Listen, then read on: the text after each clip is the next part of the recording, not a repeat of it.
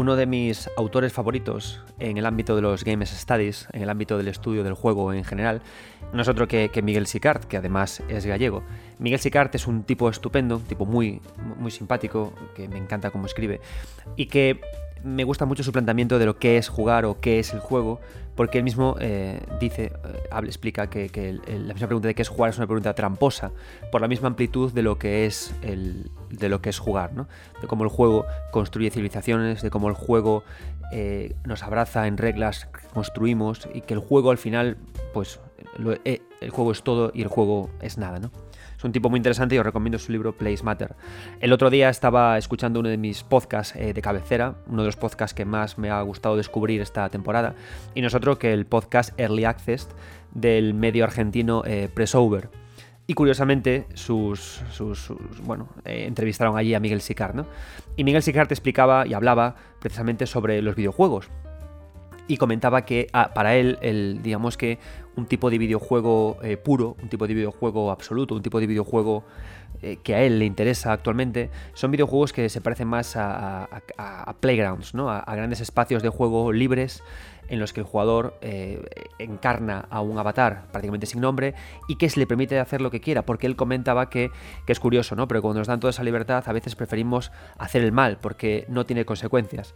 Y precisamente de escuchando ese podcast, ese capítulo que os recomiendo, buscad Early Access yo lo escucho en Spotify y buscad la entrevista a Miguel Sicart, no tiene desperdicio. El trabajo de Lombato y de, y de Grassini y sus conductores es, estupendo. Y precisamente por eso a mí me apeteció explorar lo contrario, ¿no? la bondad, y hablar sobre los personajes, sobre personajes buenos, sobre personajes de por qué son buenos y de cómo configura el videojuego a este tipo de personajes. Así que en este capítulo hablaremos de los buenos. Yo soy Adrián Suárez, esto es 9 Bits y comienza el ratito de jugar.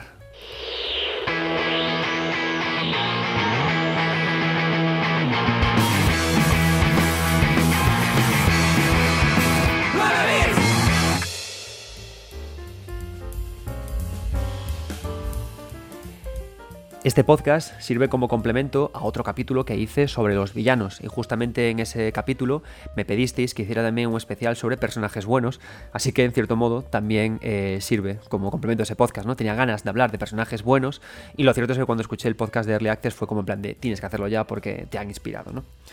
Em, es un buen momento, creo, para hablar de personajes buenos, para hablar del avatar y para hablar de la construcción de videojuegos y de cómo se trabaja con esta idea de ser bueno o, ser malo, ¿no? me gustó mucho la entrevista que le hicieron a, Sicard, incluso el propio planteamiento de Miguel Sicard acerca de que, de justamente eso, ¿no? De que cuando se nos permite jugar en entornos libres, tendemos también a, hacer el mal. O quizás no hacer el mal directamente, pero sí a jugar a hacer cosas malvadas, ¿no? Por ejemplo, eh, eh, en esta misma entrevista, Sicard pone de ejemplo a Elden Ring. Es un juego que dice que está disfrutando, por eso Sicard es la mejor persona. Y, hablando del Den Ring comentaba eso, ¿no? Que le gustaba toda la amplitud que tenía el juego e incluso destacaba un hecho que es muy interesante. Decía, me encanta el world building del Den Ring, me encanta el mundo que está construido y lo que más me gusta es que no me estoy enterando de la historia. Y claro, es un tema eh, que, es, interesante porque justamente el no enterarse de la historia del Den Ring, un hecho, en mi caso positivo, me gusta y creo que es el camino un camino interesante, por lo menos el que a mí más me interesa, ¿no? De cuando la propia construcción de la historia mediante la narrativa se convierte en sí en un juego. A mí me interesa esta parte de la narrativa en el videojuego, no la imitación o la emulación de líneas narrativas o de recursos narrativos de literatura o de cine en el videojuego, me parecen menos interesantes, pero sí cuando la construcción de lo que ocurre se convierte en sí en un juego, ¿no? Porque hace que convierte a ese elemento en parte del playground. Y de aquí saqué varias, varias ideas. Yo, por ejemplo, eh, tiendo a ser bueno cuando juego a videojuegos, ¿no? Se pueda o no se pueda, al final siempre elijo el camino, el camino del bien porque me sale dentro, soy gallego, los gallegos somos todos seres de luz. Y, avanzamos de esa forma, ¿no? Pero sí que es cierto que cuando juegas a Dark Souls o juegas a Elden Ring, hay un momento en el que te preguntes, en el que te preguntas qué pasaría si. ¿Quién no se ha terminado Dark Souls y ha decidido matar a todos los personajes por ver qué pasaba, ¿no? Por ver qué ocurría para ver cómo reaccionaba el mundo de juego. ¿Quién no ha descubierto cuando jugó a Fallout 3, otro juego de personajes anónimos, qué pasaría si intento matar a un niño, ¿no? Y de repente aparecen las reglas del juego como un muro infranqueable que te dicen, no, no puedes, pero tú lo intentas igualmente, ¿no? ¿Por qué? Porque curiosamente, eh, ¿qué ocurre? Que cuando queremos probar a hacer cosas en un videojuego, cuando alguien dice voy a probar, este voy a probar es sinónimo siempre de hacer el mal. Si nos damos cuenta, ¿no? Matar a Shanalote en Dark Souls 2, un personaje bueno que mi buen compañero Tito Cole eh, me, mencionó cuando pregunté en Twitter, oye, ¿qué personajes buenos tenéis en el corazón? Matar a Shanalote y ver qué pasa, matar a las guardianas del fuego y ver qué pasa. ¿Por qué? Porque queremos disfrutar de forma inconsecuente de las consecuencias. Y el caso es que además, Elden Ring, el ejemplo que pone Sicard, premia el asesinato o premia realizar el mal, no con un elemento, una barra de karma, ¿no? No con sistemas de juego, sino porque las últimas palabras de muchos personajes son significativas para el lore, ¿no? Matar a personajes, en concreto en Dark Souls, muchas veces los personajes emiten un último, una última voz que solo descubriremos si somos malos. ¿Y qué ocurre?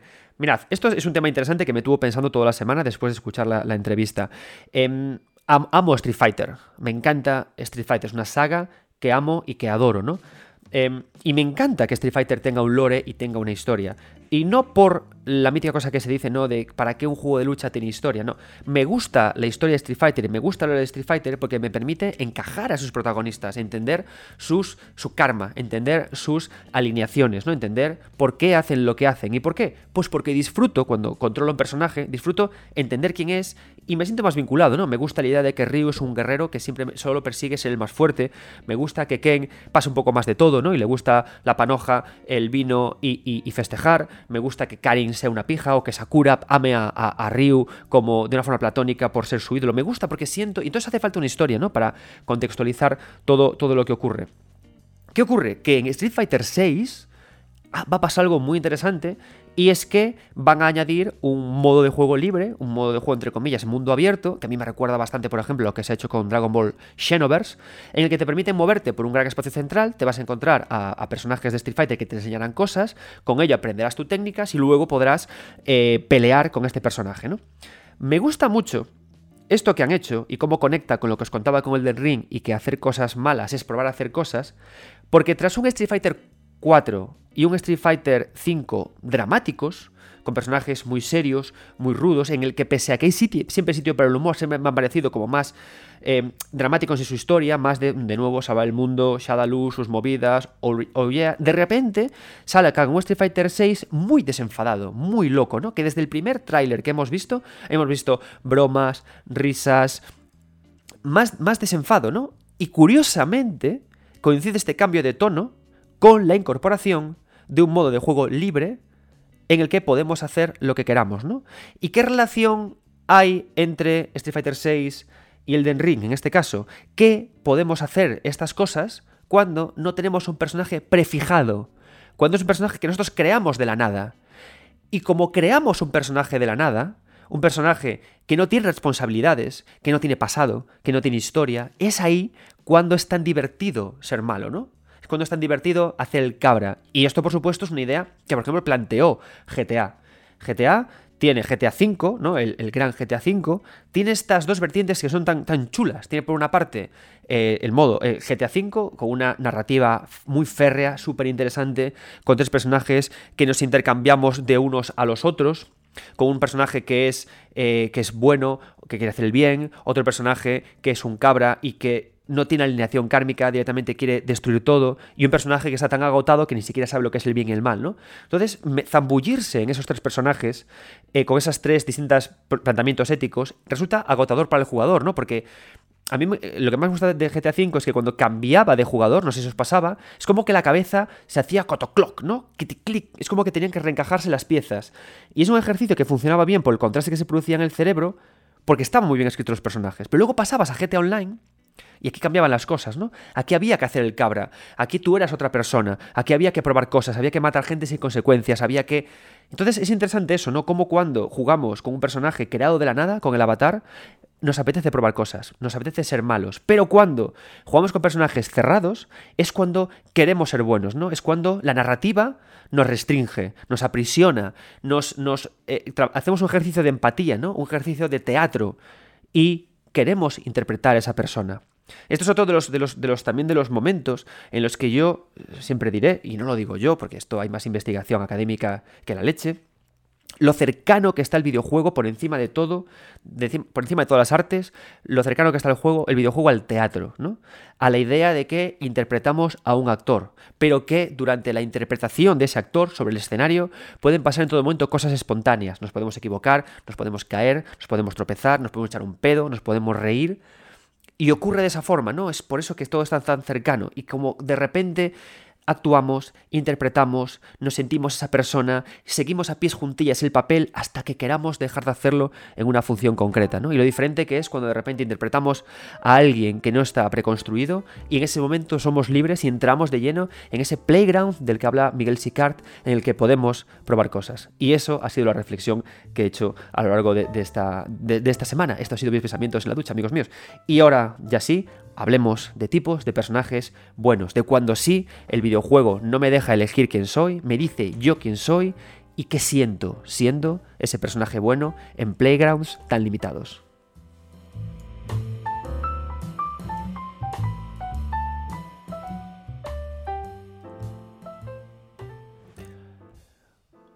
Una cosa que disfruto mucho cuando hago este podcast y, me gusta traer, invitados a gente que me cae bien, a gente cuyo trabajo valoro, es em, cogerlos de repente por, Twitter y mandarles un mensaje directo ¿no? con una petición em, rápida, no muy explicada. ¿no? En este caso lo que hice es que mandé una pregunta a, a gente y les dije, hola, grábate entre 1 y 10 minutos en MP4, me lo mandas y tienes que elegir a un personaje bueno y explicarme por qué para ti ese personaje bueno es significativo. Entonces me ha gustado mucho hoy porque lo que ha primado entre la gente a la que le he mandado esta invitación eh, es que eh, no sabían exactamente cómo interpretar bueno. ¿no?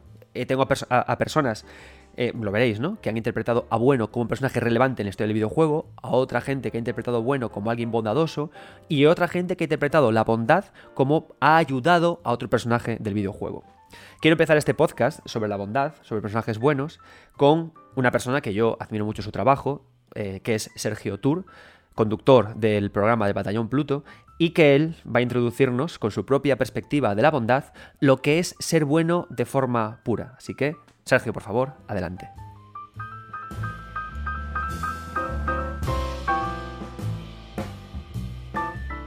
Muy buenas, mi nombre es Sergio Tour. Algunos quizás reconozcan mi voz por el podcast El Batallón Pluto.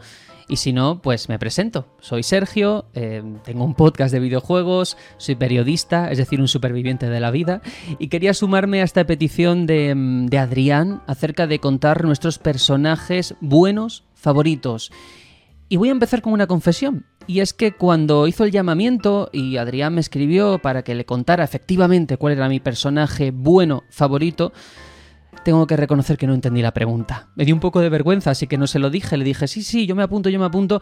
Pero luego pensé, ¿qué quería decir Adrián con personaje bueno? Bueno en cuestión de moralidad, bueno haciendo alusión a la bondad. ¿Qué significa ser bueno? Imagino que no es el tono de este podcast hablar de filosofía ni de metafísica. No os preocupéis, no os vayáis, eh, porque yo no lo voy a hacer tampoco. Pero es verdad que yo pensaba, y, creo que la primera imagen que nos viene a todos, si, si, pensamos en personajes buenos, en historias sobre épica, sobre salvar el mundo y cosas así tan grandilocuentes, es en personajes con arcos de redención o que están guiados por un sacrificio. Es decir, el héroe por antonomasia. Pero, fijaos que yo pensaba constantemente digo, va, me voy a presentar, voy a grabarme a esto de Adrián contando un personaje que no conozca a nadie para hacerme el guay, el interesante, intentar sorprenderlos con una referencia inesperada.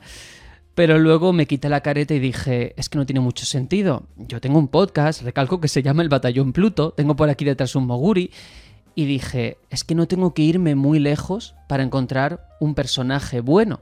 Está en esta saga que ha cumplido 35 años y que nos ha regalado muchísimos momentos. Y es que si algo tiene la franquicia Final Fantasy es que en su elenco, a través de las diferentes entregas, encontramos la mayoría de temas universales que han guiado y preocupado al propio ser humano.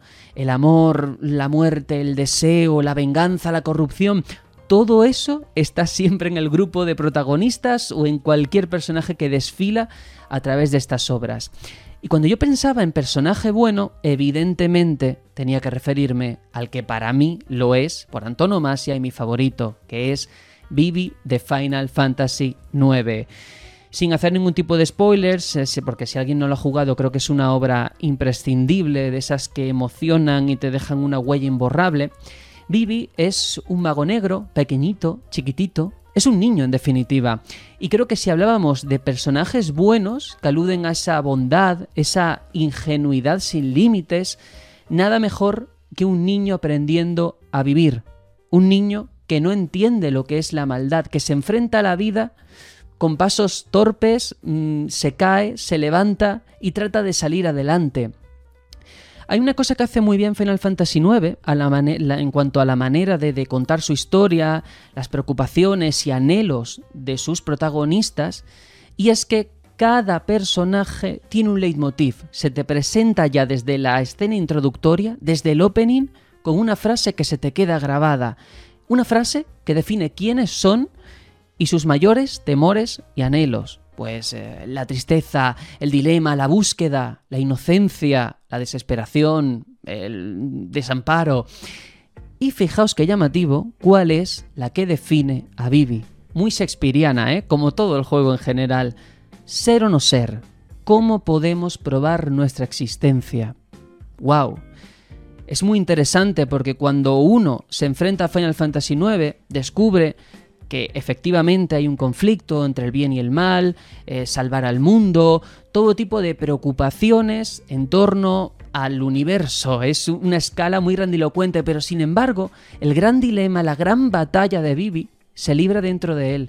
Mientras el resto de compañeros y amigos están preocupados de temas externos, el suyo le afecta directamente a él y es intentar descifrar el sentido de su existencia, quién es él, qué significa vivir y por qué él se tiene que enfrentar a algo llamado la muerte. Recalco, no voy a hacer ningún tipo de spoiler, creo que tenéis que descubrirlo vosotros si no lo habéis hecho ya.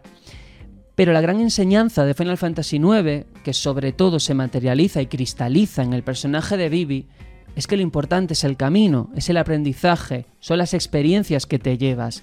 Y eso también nos sucede a cada uno de nosotros. Y ver todo eso, esos temas tan serios, tan graves, de, de tal profundidad, a través de los ojos de un niño, de su inocencia, creo que es lo que hace tan único Final Fantasy IX y tan especial e imborrable esa marca indeleble que ha dejado Vivi en el corazón de muchos jugadores. No me quiero extender mucho más, quería participar en este programa que está organizando Adrián acerca de personajes buenos, hablando de la figura de Vivi, de la ingenuidad, de la bondad, de esa generosidad inusitada que es el personaje de Vivi. No me cabe la menor duda de que el resto de compañeros eh, aportarán otra lista de nombres que, que, van a servir para completar el elenco de personajes y que estoy deseando escucharlo. Así que yo me quedo aquí. Muchas gracias por haberme dejado participar y un abrazo a todos. Un saludo amigos. Adiós.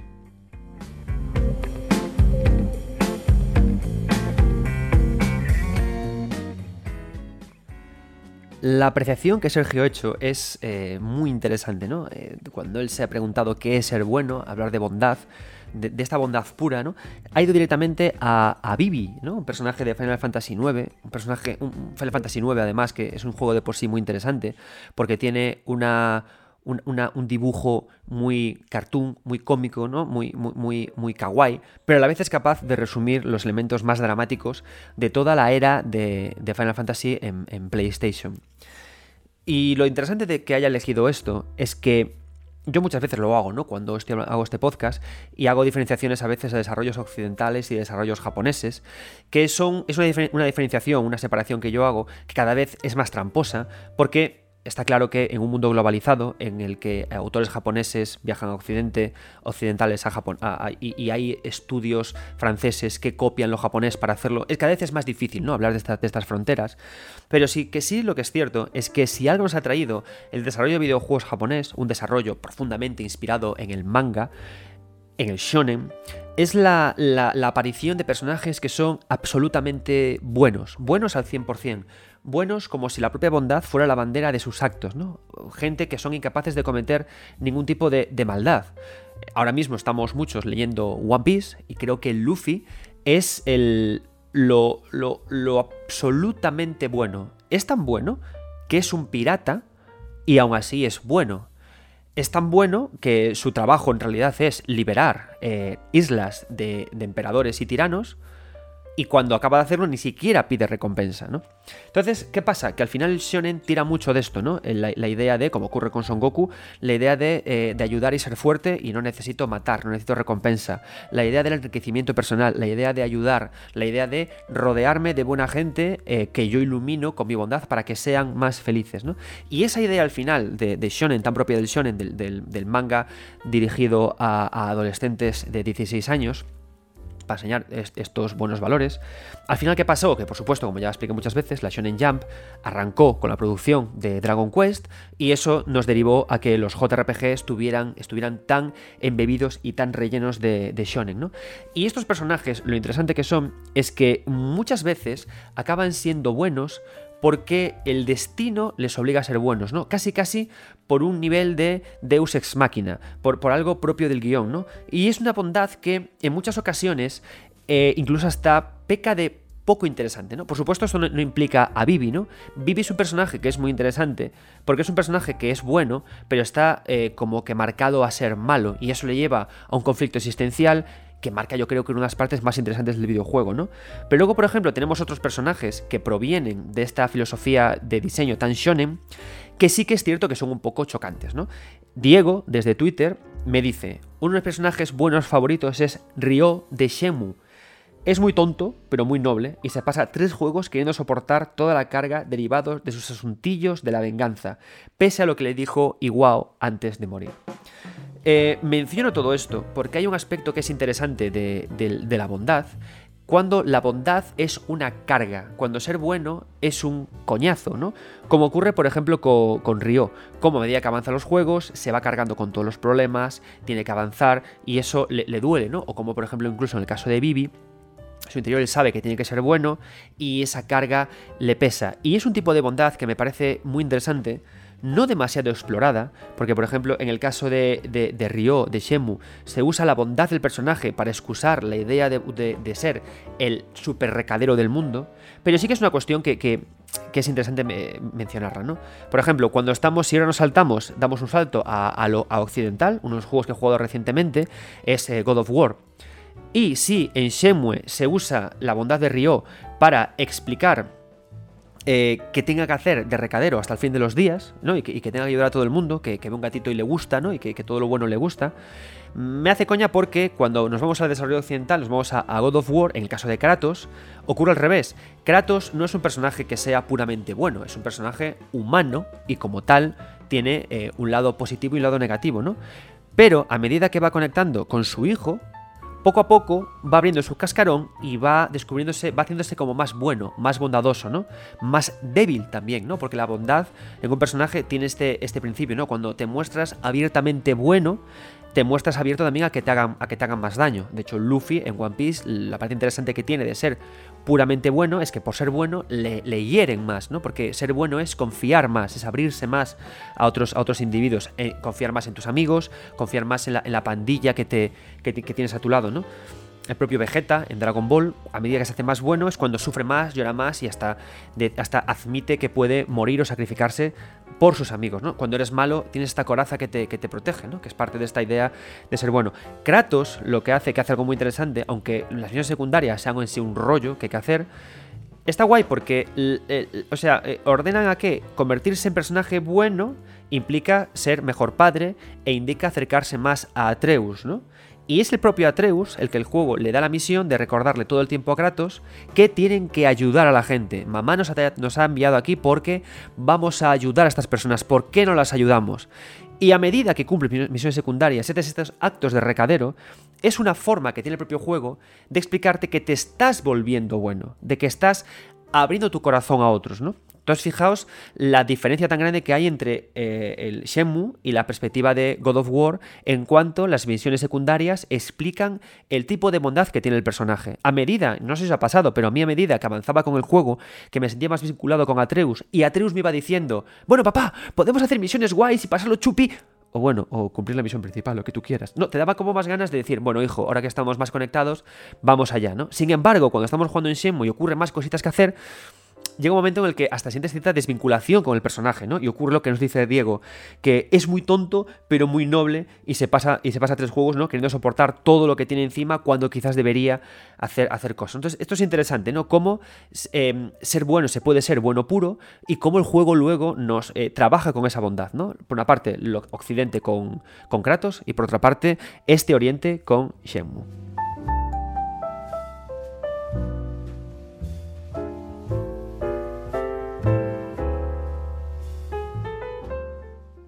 Y es que de hecho, muchas veces los videojuegos tienen problemas para explicar eh, la bondad de alguien, ¿no? Y esta bondad, como decía, puede ser una carga que te acaba matando. Ser malo es más fácil, o ser eh, neutral, o sea, estar en un, en un, mundo gris.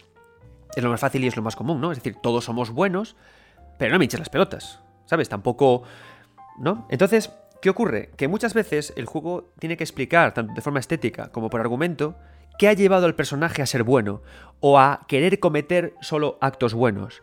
Y a veces eso acaba siendo la gran debilidad del personaje, ¿no? Es decir, ser débil es ser bueno, ser bueno me conduce a la debilidad. Un personaje bondadoso tiene ese gran defecto, ¿no? Que quiere ser puro y le hace bueno. Y eso me lleva a un videojuego que actualmente estoy rejugando, eh, Nier Automata, porque tengo muchas ganas de hacer un especial de Nier Automata, me, comprometo a hacerlo. El siguiente especial quiero que sea de Secret of Monkey Island, porque estoy jugando el juego y me encanta. Y, pero luego quiero hacer también uno de Nier Automata antes de que acabe la temporada. O sea, fijo, fijo, fijo, especiales para ver. Eh, Secret of Monkey Island, Nier Automata, Pokémon Oro y Elden Ring, seguro, antes de que acabemos esta preciosa temporada en la que ya estamos en su Ecuador. En su Ecuador. Nines. Nines es un personaje que es, cautivador, ¿no? Yo reconoceré que eh, al principio del juego cuesta conectar con Nines. Nines es el compañero de, de un personaje que muy poderoso, o sea, muy potente estéticamente, ¿no? Aparte, eh, juega muy bien con los contrastes, es decir, el diseño sensual de, de funciona muy bien con el contraste con el mundo árido que lo rodea, ¿no? Es, una, es un juego muy rico que te hace entender que, aunque por supuesto eh, el, erotismo de, de, está ahí porque a Taro le gustan las chicas bonitas, y lo he dicho 80 veces, es cierto que funciona como una herramienta más para generar estos contrastes y estas locuras ¿no? del propio mundo de juego, ¿no? Un mundo de juego que es complicado de comprender, ¿no? Eh, vas con tacones, vas, vas bien, pero a la vez tienes otros katanas que van flotando y a la vez te mete mucho en, esta, eh, en este mundo tan subversivo, ¿no? Que, es el mundo de, de Nier Automata. Entonces, es curioso que al lado de este personaje tan fuerte pongan a alguien tan dócil, tan bueno, tan servil como es el propio Nainés. Y lo divertido es que además, para poder mostrar estéticamente que es un personaje bueno, lo ponen a un nivel estético, a un nivel creativo, a un nivel de diseño como menor del personaje, ¿no? Eh, Chubby tiene un carácter fuerte, un carácter marcado, un pasado tiene casi casi como un carácter como de madre enfadada, mientras que Nainés aparece como un niño pequeño, ¿no? Hasta le ponen unos pantalones cortos que son ridículos, ¿no? Es como que, y aparte, con la potencia estética que tiene eh, Nainés queda como muy ridículo, muy simple, ¿no? Ese pelo corto que lleva, queda muy simplón, ¿no? Todo esto. Entonces, directamente, nada más verlo, lo ves como un personaje ingenuo, débil, un personaje que dices tú, ay, pobrecito, Ay, pobrecito, ¿no? El mundo que en el que te, en el que te, llevamos. No voy a hacer hoy spoilers de, de, de Automata, habrá un podcast especial para eso.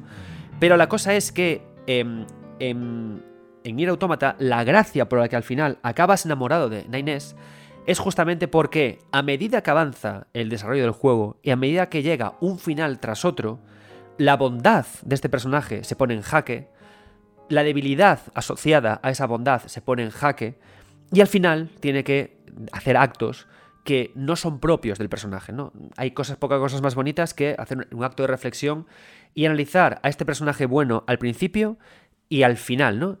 Y ver cómo esta bondad, que era parte de su corazón, acaba rota y acaba siendo, más que una protección para él, acaba siendo como espinas afiladas que le hacen daño, porque se da cuenta, como niño que crece, que a veces hay que hacer cosas malas en un mundo que es, que es injusto, ¿no? Y aparte es interesante que sea un personaje bueno, desde el principio un personaje infantil, y que justamente sea él el que se le asigna en el videojuego la tarea de hackear, la tarea de eh, manipular y de controlar a los demás, ¿no? Como si la propia idea de bondad o la propia idea de ingenuidad fuese un lastre, una mentira o algo de lo que tenemos que convencer a otras personas. Y, de hecho, en momentos muy avanzados del juego, tiene que hackear de forma masiva a otros personajes, a, hordas de enemigos que le vienen encima, como si no fuera él capaz de, con su ejemplo, transmitir esa bondad, ¿no? Entonces, a mí esto me parece un efecto muy interesante, ¿no? Esa parte. Me gusta mucho como en Kratos las misiones secundarias en God of War sirven para que el jugador decida hacerlas como aceptando que el personaje se está volviendo bueno, se está, abriendo, está aceptando su debilidad. Pero también me gusta mucho cómo se hace al revés, ¿no? Como en Nier Automata, la propia violencia del juego o los actos del juego obligan y piden a un personaje que deje de ser bueno. Porque ser bueno es sinónimo de ser débil, tiene que cerrar las fronteras de su corazón y poder seguir avanzando si quiere, ¿no? Hay otro personaje que también es muy eh, a mí me parece muy interesante en, este, en, este, en, este, en esta idea de que la, bondad es debilidad, que es, no es otro que el, protagonista de, uno de mis videojuegos fetiche, uno de los videojuegos que seguro que es fetiche de cada oyente de este podcast, que es Raiden de Metal Gear Solid 2, ¿no? ¿Por qué Raiden es bueno? Porque le engañan, ¿no? Al final muchas veces muchos personajes acaban siendo eh, positivamente buenos porque les engañan y nos, gusta sentirnos buenos, ¿no? Esto es otra idea guay de, bueno, ¿no? la bondad como condena. Mm, no sé quién soy, estoy perdido en el mundo, me han pasado cosas, me han borrado la memoria, he, hecho cosas un poco nazis cuando, cuando era pequeño, igual, igual maté, maté a gente, ay, Raiden de pequeño, fuiste regulinchi. Y de repente encuentro a alguien que me marca las directrices para ser bueno y las sigo porque eso hace que me sienta bien, ¿no? Entonces, es muy interesante porque todo el engaño que, sufre al final eh, Raiden, ¿no? Este, este engaño a tantas bandas, le sirve a él para sanar su alma, ¿no? Qué fácil es cuando en la vida nos dicen exactamente lo que tenemos que hacer y, y, y nos aseguran que eso es ser bueno, ¿no? Acaba con unos miembros malos, con unos psicópatas malos, infíltrate en la base, vete allí, sé bueno, y, cumple con tus objetivos, ¿no? Y así tu país te querrá, ¿no? Y te sientes bueno, qué, qué, bien, ¿no? Qué, qué, maravilla. Cuando sabes incluso sospechas que, eso no es lo correcto, ¿no? Me gusta mucho además, por eso en Metal Gear Solid 2, la idea de la luz y la idea del clima, ¿no? Metal Gear Solid 1 es un videojuego que, es más oscuro porque precisamente trata temas más oscuros, ¿no? Snake se retiró de Foxhound, lo abandonó todo porque en Metal Gear 2, en el DMSX, eh, Big Boss en sus últimos momentos, eh, cayendo su cuerpo en cenizas, le dijo que su vida era un engaño, que él no era bueno, aunque quisiera pretenderlo, que él no era más que un soldado que cumplía órdenes, que estaba involucrado en un ciclo sin fin, en el que un soldado es hoy bueno y es mañana malo en función de los acontecimientos. Él no decide eso, ¿no? Y ni la muerte, mi querido Snake, te aliviará eso. Entonces, ¿qué hace, ¿qué hace Snake? Se retira. Se va con Campbell, se retiran a, no sé dónde, a fumarse unos pitis y a estar y a estar de chill, ¿no? ¿Y qué pasa? Que cuando regresa a Shadow Moses a recuperar el cuerpo de esa persona que él mismo se encargó de asesinar, es un momento oscuro, ¿no? Sin embargo, cuando jugamos y nos vamos a, la central petrolífera que asalta eh, Raiden, de repente todo es luminoso, hay luz. ¿Por qué? Porque está haciendo el bien, ¿no? Y alguien bueno no se oculta, del, no tiene que actuar en las sombras.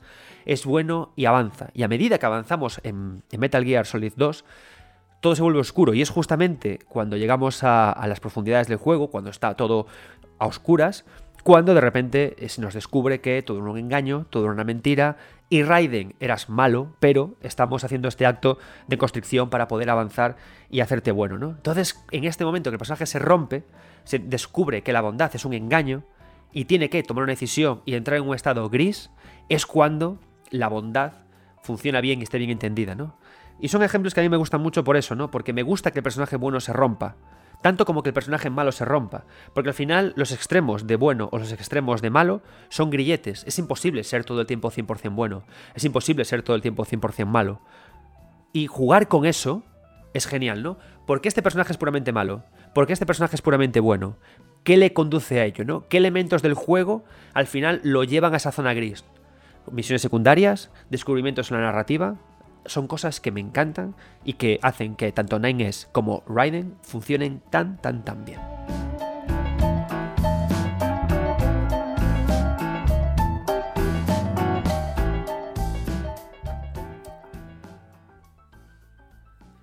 ¿Qué otro elemento funciona a nivel narrativo para hacer que alguien sea bueno? Y es algo que hemos visto eh, más o menos en, en Raiden en Metal Gear Solid 2. Mirad, otro tropo muy habitual en las narrativas de videojuegos, cuando queremos buscar un, absoluto en un personaje, que sea, bueno o que sea malo, ocurre un poco como con Raiden, ¿no? El gran engaño producido por alguien eh, superior a él, por una voz, por un gobierno, pero creo que lo que quizás más funciona, más cómodo es o más fácil es de comprender, es cuando el engaño proviene de un padre. Cuando los padres son esa, voz eh, casi casi de autoridad moral que nos hablan y nos guían y nos dicen a dónde tenemos que ir, ¿no? Y casi casi nosotros acudimos a un padre o a una madre para preguntarles lo que hemos hecho bien, está bien o está mal. Los padres nos educan desde que somos muy pequeños diciéndonos esto está mal, esto está bien, nos felicitan, ¿no? Y al final se crea unos, unas, hay unas artimañas psicológicas, ¿no? De recompensa-castigo para que el niño aprenda. Entonces por eso eh, funciona también a nivel narrativo cuando nos encontramos un personaje que es, eh, que es bueno porque un padre le ha aconsejado, ¿no? Pero creo que funciona incluso mejor cuando este, este hijo, su padre de verdad desapareció, murió y decide aceptar a un segundo como padre, ¿no? Y se vincula él emocionalmente. Tiene un punto tóxico eso que hace que sea que esa bondad que va a heredar, esas órdenes que va a acatar, sean mucho más interesantes. ¿Por qué? Porque sabes que se van a poder romper después, sabes que por qué puede estar usado o manipulado, pero el personaje se cree firme a sus principios, se cree que hace el bien, porque tiene una nueva autoridad moral que le explica lo que está haciendo. Y aunque esa autoridad, esa otra persona, le diga que hace cosas malas, le, pide que haga cosas malas, él entiende que son buenas dentro del universo y el cosmos que se ha creado en torno a esa figura de autoridad y de esos hijos que lo rodean. Por supuesto, estoy hablando del estupendo Arthur Morgan y de Dutch van der Linde. ¿no? Red Dead Redemption 2 es un juego que en este sentido funciona increíblemente bien. O sea, increíblemente bien, ¿no?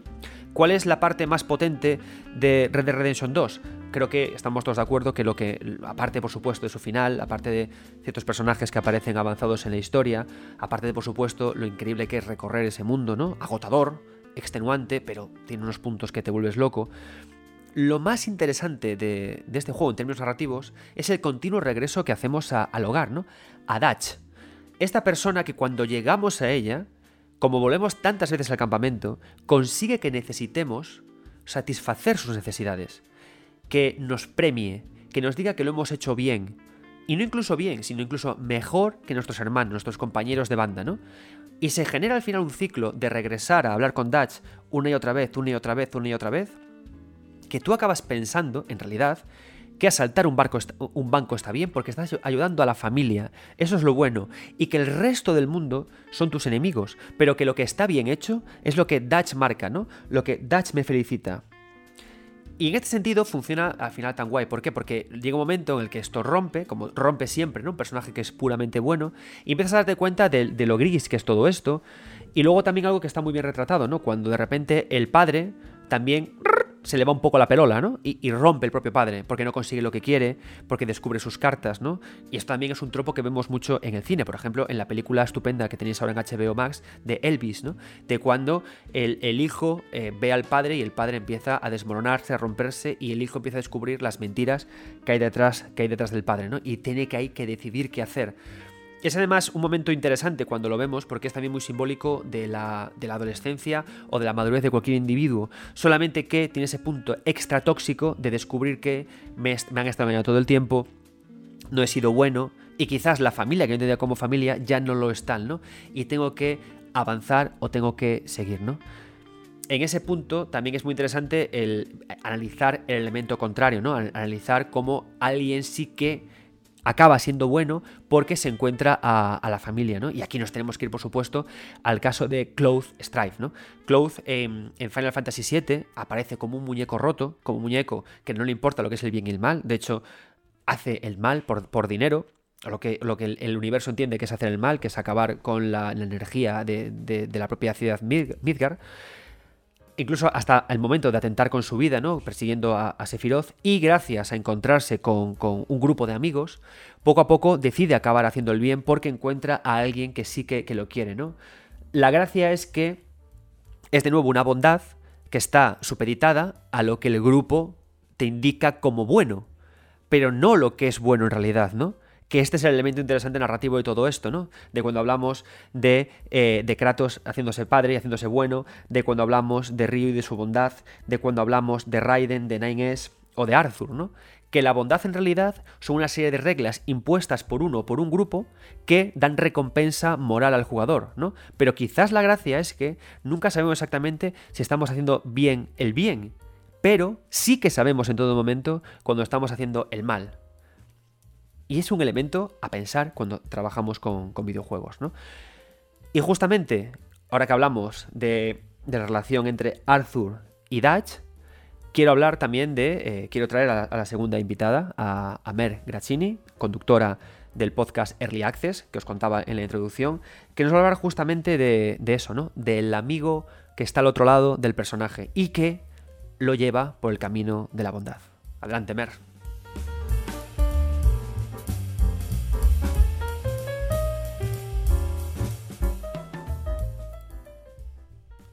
Hola, soy Mer Grassini de Rosario, Argentina. Se darán cuenta por el acento.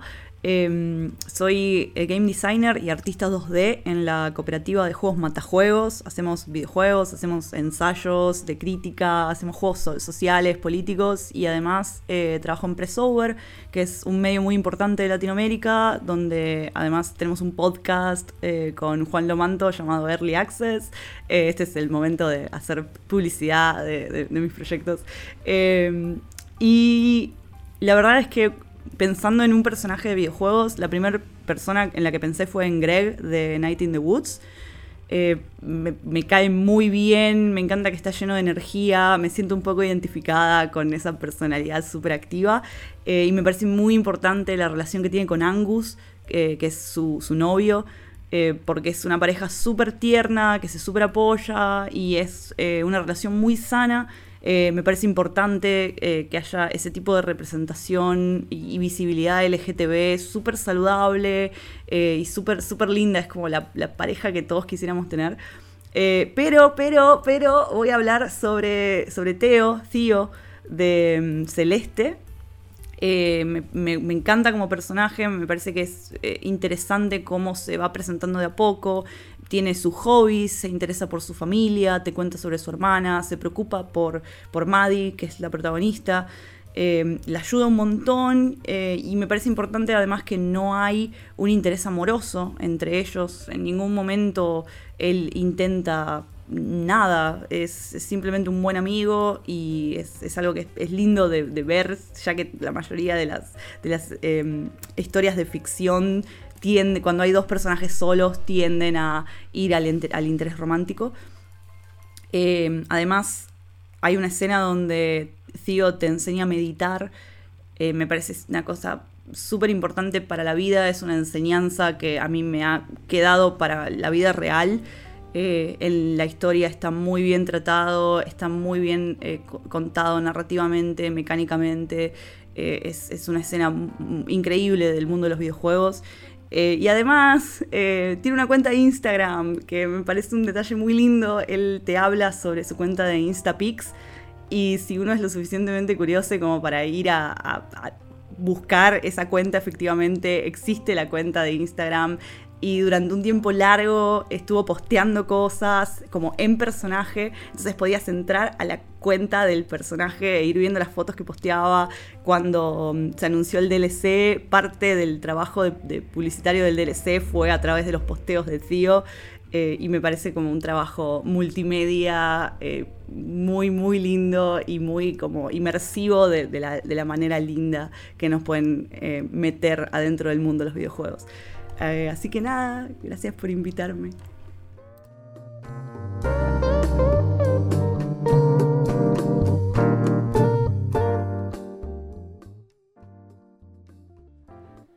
Es un tema súper chulo el que plantea Mer, porque hablar de Greg y hablar de Theo es hablar de em, personajes centrales perdidos, que no son ni buenos ni malos, están perdidos, y que gracias a los estímulos externos se encuentran y acaban siendo buenos en tanto que toman una decisión y avanzan, ¿no? Y encuentran la bondad en su corazón para poder luego seguir adelante con su vida. Y creo que es algo que funciona muy bien, ¿no? Plantar eso, eh, es parecido también a lo que ocurría con Cloud.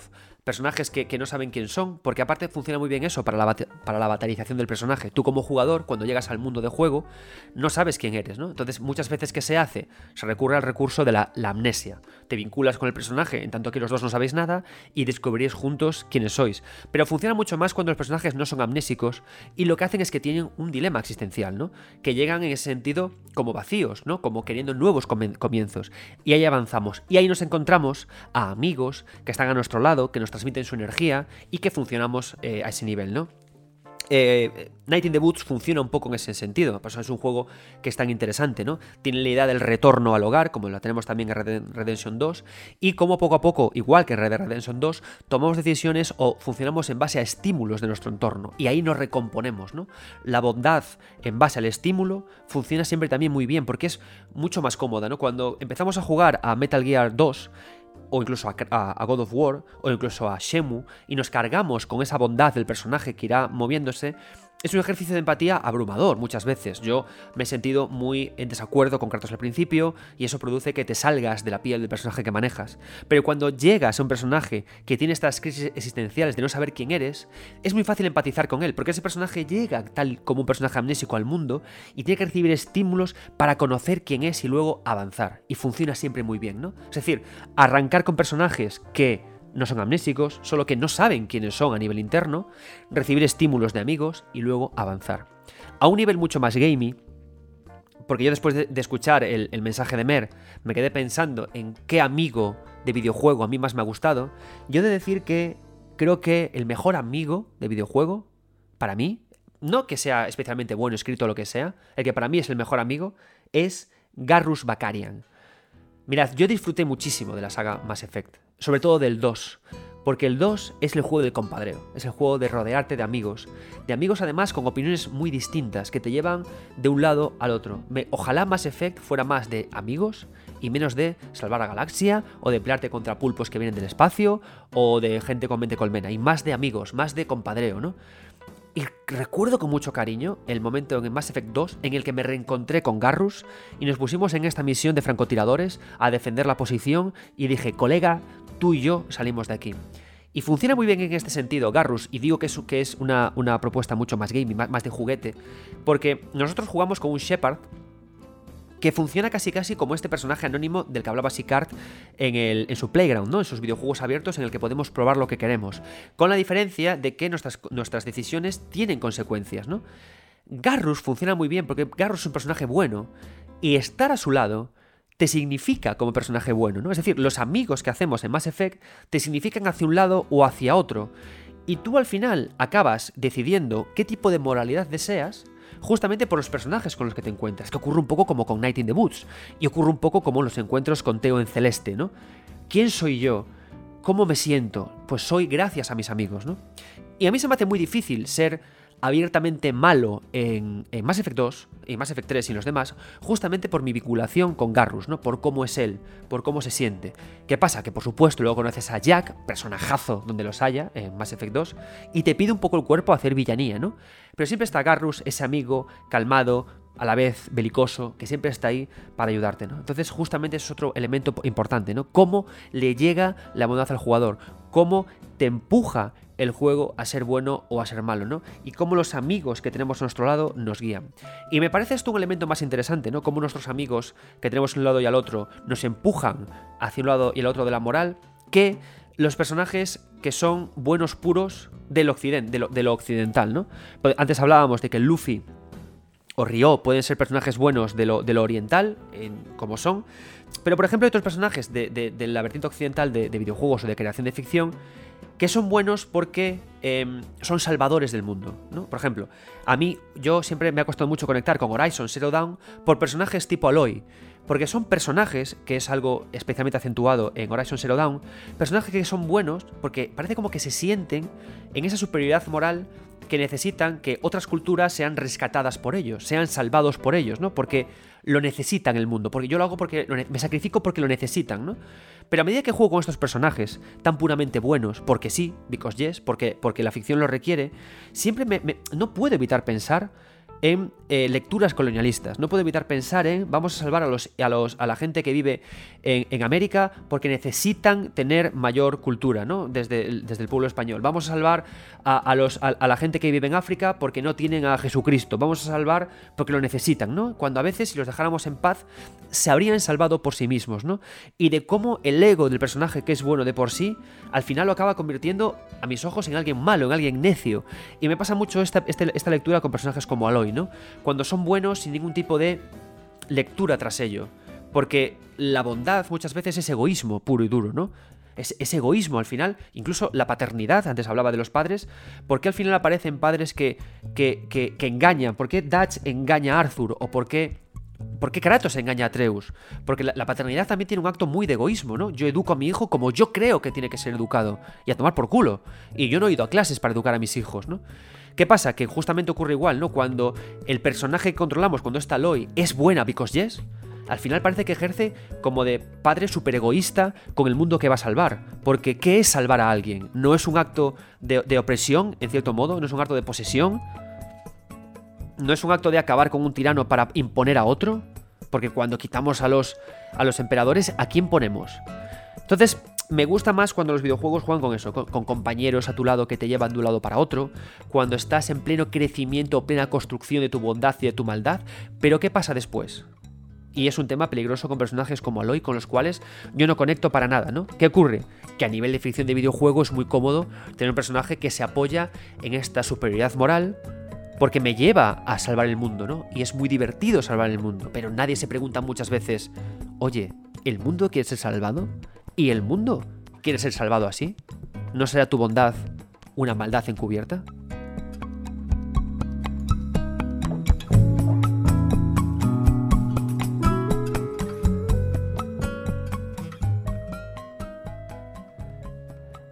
Hablando justamente de personajes eh, perdidos, ¿no? Kratos es un personaje perdido que se hace bueno gracias a Atreus. Eh, el propio Shepard es un personaje que está perdido por un jugador díscolo que se hace bueno o malo en función de con quién conectamos. Cuando hice esta pregunta de, amigos de 9 Bits Podcast, eh, ¿qué personajes buenos tenéis en vuestro corazón? Me gustó mucho la respuesta de Rodrigo de la Gala, que me hablaba de Kanji Katsumi de Persona 4. Kanji Katsumi es un personaje al que yo le tengo mucho cariño. Em, me dice Rodrigo, Rodrigo me escribe por Twitter. Eh, Kanji Katsumi de Persona 4 es de mis personajes favoritos de toda la saga. Todo su arco de desarrollo, desde que trata de alejar a los demás por miedo al rechazo, hasta llegar a aceptarse a sí mismo con sus defectos y cualidades, lo convierte en un personaje al cual le agarras mucho cariño, ¿no? Y estoy muy de acuerdo con él. Y también un punto muy interesante cuando hablamos de personajes.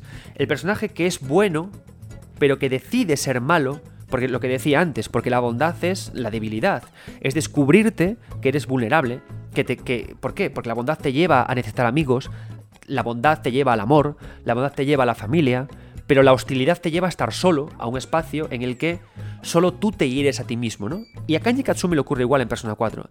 Kanji Katsumi es un personaje muy interesante porque si algo hace bien Persona es mostrar los problemas del bully, los problemas de ser diferente a, lo normativo y, de aceptarse a sí mismo con lo, que, con lo que yo quiero ser, ¿no? Kanji Katsumi, de una forma sugerida, porque tampoco es que lo digan muy abiertamente, ¿no? Al final son productos japoneses que se mojan tanto que pueden mojarse, en Kanji Katsumi se ve que es un personaje que, tiene creencias por, el, por, otros hombres, es un personaje que duda sobre su propia sexualidad y, hombre, honestamente es un personaje que es abiertamente homosexual, que intenta eh, vivir feliz con, sus deseos y con, lo que es él, ¿no? Desde que, desde que nació, en un mundo que sabe que, lo va a rechazar, ¿no? Y el juego poco a poco avanza, Kanji Katsumi aparece como el matón principal de barrio, y llega un momento en el que con los amigos que tiene a su alrededor, de repente se convierte en bueno, en un personaje dulce, cariñoso, normal, con el que se puede estar y, disfrutar. ¿no? Y es un arco de redención el que hace él súper interesante porque es un arco muy humano de un personaje que es bueno, pero tiene una capa de malo. ¿No? Por ejemplo, no es Vegeta. Vegeta en Dragon Ball es un personaje malo al que le va bien ser bueno porque es cómodo, ¿no? Eso, es otro tipo de personaje, un personaje en el que encuentra en la bondad un colchón cómodo, en, el que eh, tiene un hijo que le quiere, una mujer que le quiere y está a gusto, pero todo el tiempo la vida le lleva a seguir dándose de hostias y a reivindicar su origen sayano, ¿no? Entonces, son dos personajes también interesantes por un lado y por el otro, pero el de Kanji Katsumi me parece especialmente bueno, porque no se convierte en bueno porque mate a ningún villano o porque le toque el gordo, ¿no? Es bueno porque reivindica que la bondad está siempre en su corazón y que la maldad es un lastre que se tiene que quitar acabando con otra persona, ¿no? Entonces, acabando con otra persona, acabando con consigo mismo. Entonces, me encanta, ¿no? Kanji Katsumi y me parece una aportación estupenda de Rodrigo Gala, ¿no? Bien, después de esto, vamos a traer a un compañero mío de 3D Juegos, eh, Martín Ame Chazurra, don chistes malísimos por Twitter, competimos a ver quién cuenta, cuenta las mayores paridas, y va a ir justamente también por esto, ¿no? Un personaje que es eh, bueno, pero una bondad muy particular, y que es muy también de videojuego. Es bueno por su sueño infantil. Martín, dispara con Travis Touchdown.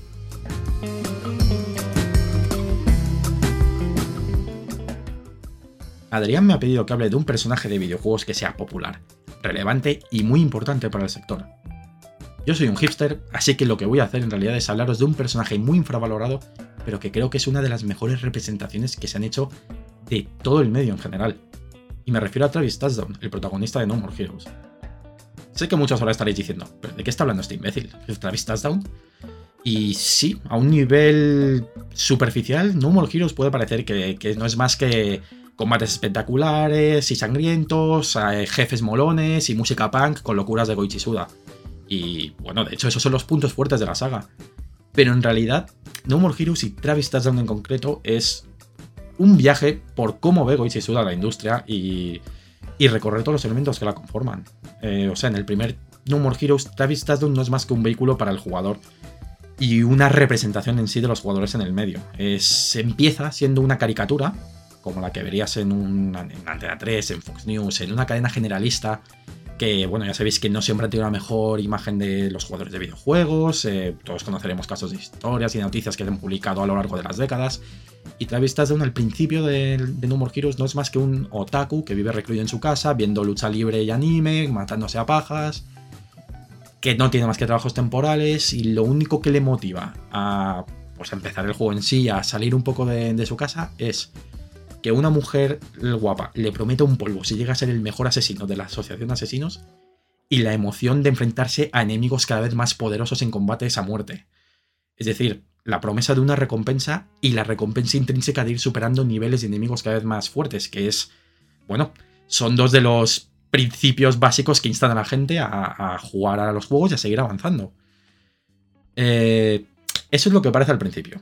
Es solamente un otaku que lo único que hace es jugar, jugar a videojuegos, jugar a un videojuego en la vida real. Pero en el fondo, en realidad, según vas avanzando, vas viendo distintos matices de Travis, vas viendo la evolución de un personaje empático que va. que va demostrando que hay algo que, no es lo que tú creías desde el principio, hasta que llega al punto de descubrir, bueno, pues un pasado traumático que justifica precisamente que sea una persona que vivía recluida y buscando satisfacciones inmediatas.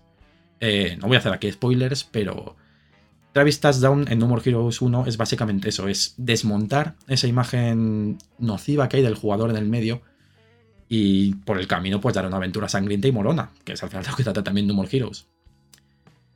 Tuvo éxito. Tuvo éxito el suficiente como para que Suda tuviera que hacer una secuela. Y a lo mejor Suda no quería del todo hacer una secuela. O sea, de alguna manera él querría desarrollar otras ideas y querría hacer una secuela porque si no, no lo habría hecho. Él no es el tipo de creador que dice, estoy obligado a hacer esto, voy a hacer algo que no me gusta. Pero a su manera tampoco le hacía mucha ilusión la idea de inmediatamente ponerse a desarrollar una secuela de algo que ha creado, en vez de ponerse a hacer algo nuevo. Entonces, Travis Touchdown en No More Heroes 2 deja de ser un vehículo para el jugador y se convierte en un vehículo para el propio Suda. Se convierte porque en No More Heroes 2 Travis Touchdown no entra voluntariamente a competir en el ranking de asesinos, pues eso, no entra voluntariamente a decir, es que me voy a eh, me voy a acostar con este y me voy a cargar a esto si quiero ser el mejor asesino, sino que él se ve forzado a ello por unas, pues, por algo que está fuera de su poder y porque es algo que, es dependiente de sus actos del pasado, de la misma forma que Suda se ve obligado de una manera u otra a hacer No More Heroes 2 por el éxito que tuvo el 1, por esos eh, actos que él tuvo que hacer en el 1.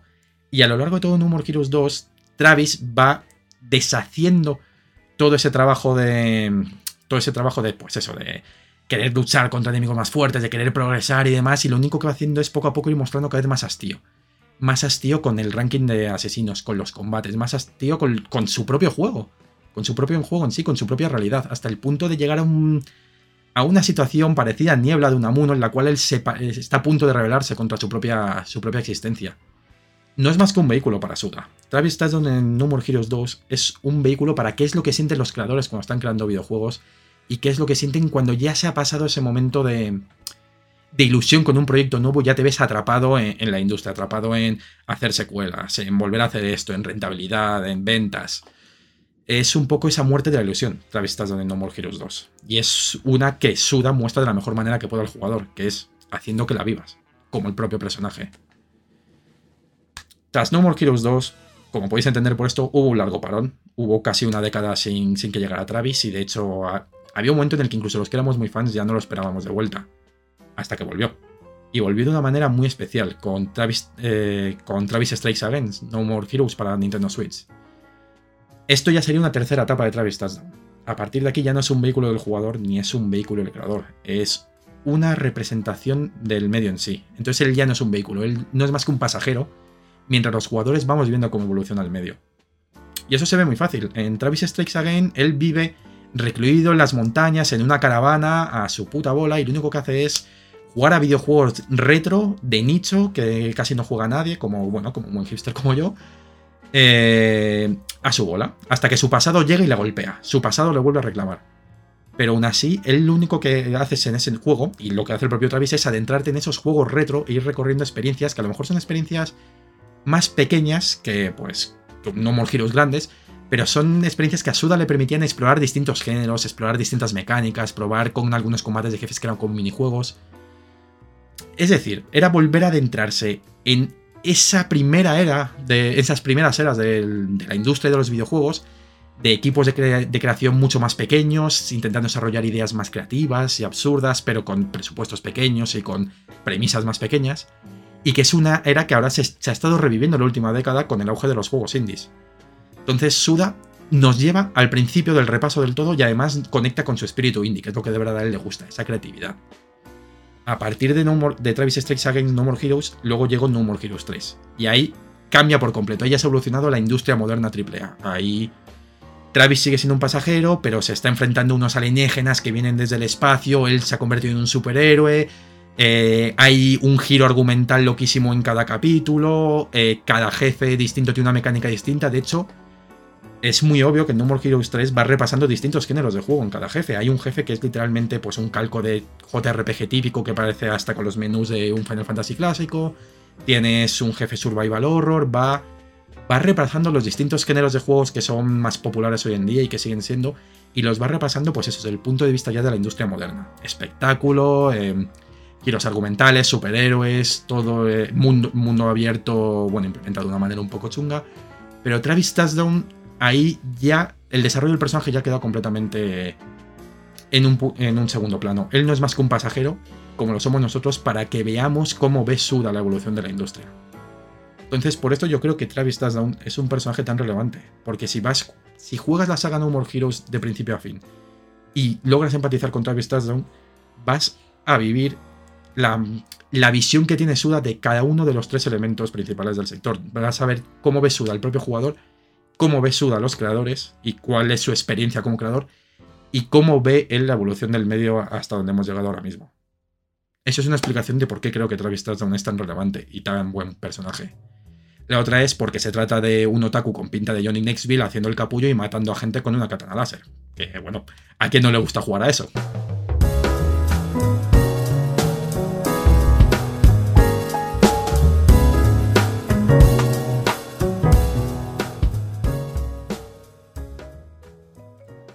Este es otro tipo de personajes fascinantes, porque dan aparte, como dice Martín, pía mucha deconstrucción capítulo tras capítulo. En el videojuego eh, hay que, como digo, hay que construir o mostrar de alguna forma jugable esa pulsión del jugador por jugar, por llegar al final, ¿no? Por ejemplo, en el caso de Aloy, lo que hablábamos, tiene este espíritu de soy buena porque soy buena y voy a salvar el mundo porque necesita ser salvado, ¿no? Que es como, en mi opinión, esto, por supuesto, no, quiero hacer lectura de nadie, ni hacer apología de nada, es una lectura súper personal, ¿eh? Una opinión, ¿vale? Pero a mí me parece que a medida que eh, tenemos juegos con mejor resolución, con mejores gráficos, con personajes más humanos, es más complicado de defender porque justamente si tenemos personajes que se muestran más humanos, la humanidad no es voy a salir mañana a la calle y me voy a ir ahora a Rusia a dar de hostias a toda la gente hasta que se pongan de acuerdo. No, no, ¿no? En el fondo es lo que hace Aloy. Es otra cosa, es esa escala de grises, ¿no? Entonces, como en, en, este, en los juegos de Travis Touchdown y No More Heroes al final diseñan la pulsión del héroe para que sea efectiva, para no que tenga este rollo colonialista que decía que para mí tiene Aloy, y tampoco para que haya con un sueño, ¿no? Es un personaje que tiene el sueño enfocado de echar un polvo, hoy un acto loable, todos tenemos picositos que rascar, y subir en una escala, ¿no? Y su sueño. Y eso hace que todos sus actos, dentro del contexto del videojuego, sean positivos, sean buenos, sean bondadosos, porque además estamos peleando todo el tiempo contra super sicarios, y hace que el, personaje se muestre como bueno el jugador, ¿no? Aunque lo interesante de estos personajes es la maldad que ocurre fuera de su, fuera de su, de su, óptica, ¿no? Lo que está haciendo en realidad es matar a mucha gente, pegar a mucha gente, pero eso está guay, ¿no? Es como cuando, por ejemplo, vemos eh, Star Wars y los rebeldes van a este la Muerte y le hacen explotar, y en su óptica está bien, ¿no? Es el sueño que tengo, pero no se dan cuenta que al final el imperio da mucho trabajo a toda la galaxia y hay familias que viven de, trabajar en la Estrella de la Muerte y que los imperiales y que los rebeldes han matado a todos, ¿no? El típico chiste buenísimo de que todos conocemos, ¿no? Y que es tan estupendo de Austin Powers, ¿no? En plan de, pero, hay mucha gente trabajando en Estrella de la Muerte. Ocurre un poco así, pero bajo la óptica de este personaje es puramente bueno, ¿no? Y, celebran los éxitos. Hay otros personajes así en el videojuego.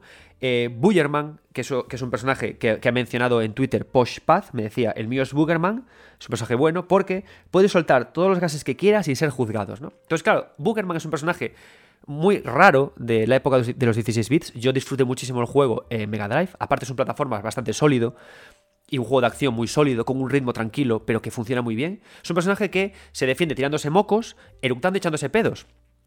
Que esto es abiertamente malo en nuestra sociedad, ¿no? Alguien que se echa pedos y eructos y mocos es como en plan de, oh, por favor, no le invitaré más a mi fiesta horrible Boogie. No, pero eh, en el contexto del juego es un personaje que es puramente bueno porque tiene el sueño de ser un héroe usando estas habilidades. ¿no? Y luego hay otra cosa más que hablaremos cuando haga el especial de Return to Monkey Island. Guybrush Threepwood es casi casi el epítome de estos personajes buenos por sueños. Porque Guybrush tú piensas en Guybrush y dices tú, es un personaje bueno, ¿no? Tiene el sueño de ser un gran pirata. Pero Guybrush continuamente hace trampas. Es un personaje que muestra ser inteligente porque usa los objetos en su entorno para engañar a los demás en pos de lo que quiere. Y eso une a Boogerman, a Travis y a Guybrush. Que los personajes que son buenos por sueño, por el sueño que tienen, por su iniciativa que tienen, y eso les hace que la óptica es que sean buenos, son niños. Lo cual nos lleva mucho a la idea de la debilidad por la bondad de Nainés, plantearlos como niños, porque un niño es puramente bueno. Pero ¿qué ocurre? Que llega un momento en el que alguien te dice, Peter Pan, tienes que irte de nunca jamás y hacerte contable. Y ahí descubres que has hecho el mal, ¿no? Entonces son giros muy interesantes estos, ¿no? Esta bondad por lo, por lo infantil, la bondad por el sueño. Y aquí hay un asterisco que yo marco, que es los personajes obligados a ser buenos. Los personajes que, que huyen de su responsabilidad. El personaje que necesita huir de todo y, y, solo es la vida la que le la, obliga a ser bueno. Y aquí hablo yo de mis personajes favoritos que hacen que juegos malditos como Final Fantasy XV lo adore, porque yo adoro a Noctis. Noctis es un personaje, para mí, uno de los más interesantes de toda la saga Final Fantasy, junto con Vivi, junto con Terra, junto con eh, Squall, amo Squall, ¿no? Final Fantasy VIII sé que es un juego que podemos, no, tengo ningún tipo de problema de decir que quizás es el menos afortunado de los de Play, pero yo adoro Final Fantasy VIII, ¿no? Y adoro Squall, y adoro a Noctis, ¿no? ¿Por qué? Porque Noctis es un personaje que él sabe que tiene que ser bueno, que el mundo le pide que sea bueno, pero él se resiste a ser bueno, porque quiere seguir siendo un niño porque quiere vivir en esta noche eterna oscura en la que en la que puede hacer lo que quiera con sus amigos y disfrutar, ¿no?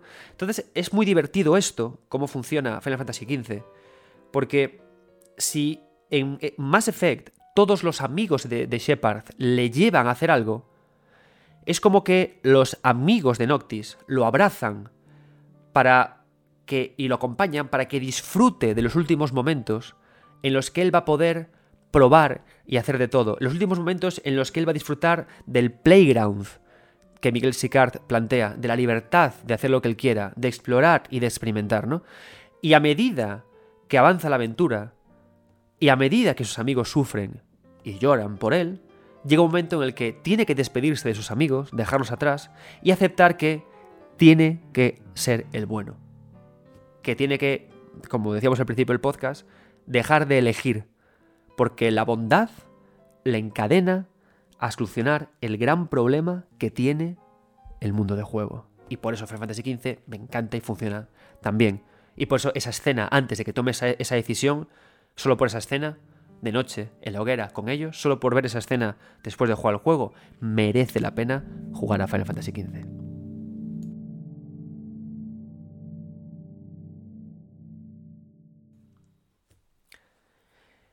Y hasta aquí el programa de hoy.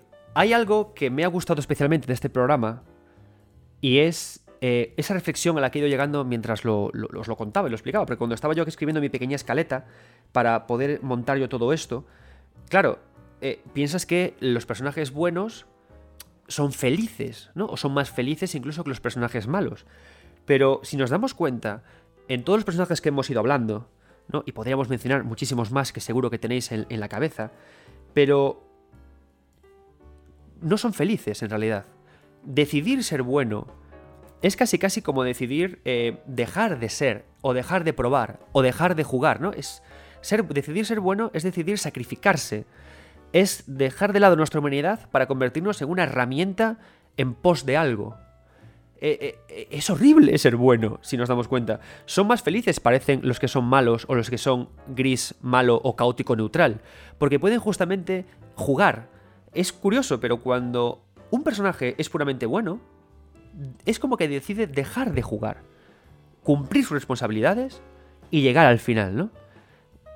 Y esta es la parte más bonita al final de, escribir personajes buenos, cómo les revelamos esta idea, cómo le descubrimos que su bondad procede de la debilidad, que la bondad es una ilusión, que, esa bondad que le protege es frágil, que su bondad procede de un sueño ilusorio, que su bondad es algo falso que se lo ha eh, impuesto un padre o un padre falso secundario, que la bondad no es más que algo que le, le obligará a reflexionar profundamente sobre sí mismo, o que eh, esa bondad que persigue para poder encontrarse a sí mismo estando perdido es frágil y que tiene que conducir al verdadero estado emocional correcto, que es el gris. Ese momento en el que hacemos el bien, pero a la vez seguimos jugando. Esta quiero que sea la reflexión al final, final, ¿no? Que incluso en personajes buenos se puede trabajar con mucha riqueza, porque incluso Río tiene riqueza e incluso Aloy tiene riqueza en esta bondad. Espero que os haya gustado este programa. Yo soy Adrián Suárez, esto es 9 bits y por favor, nunca dejéis de jugar.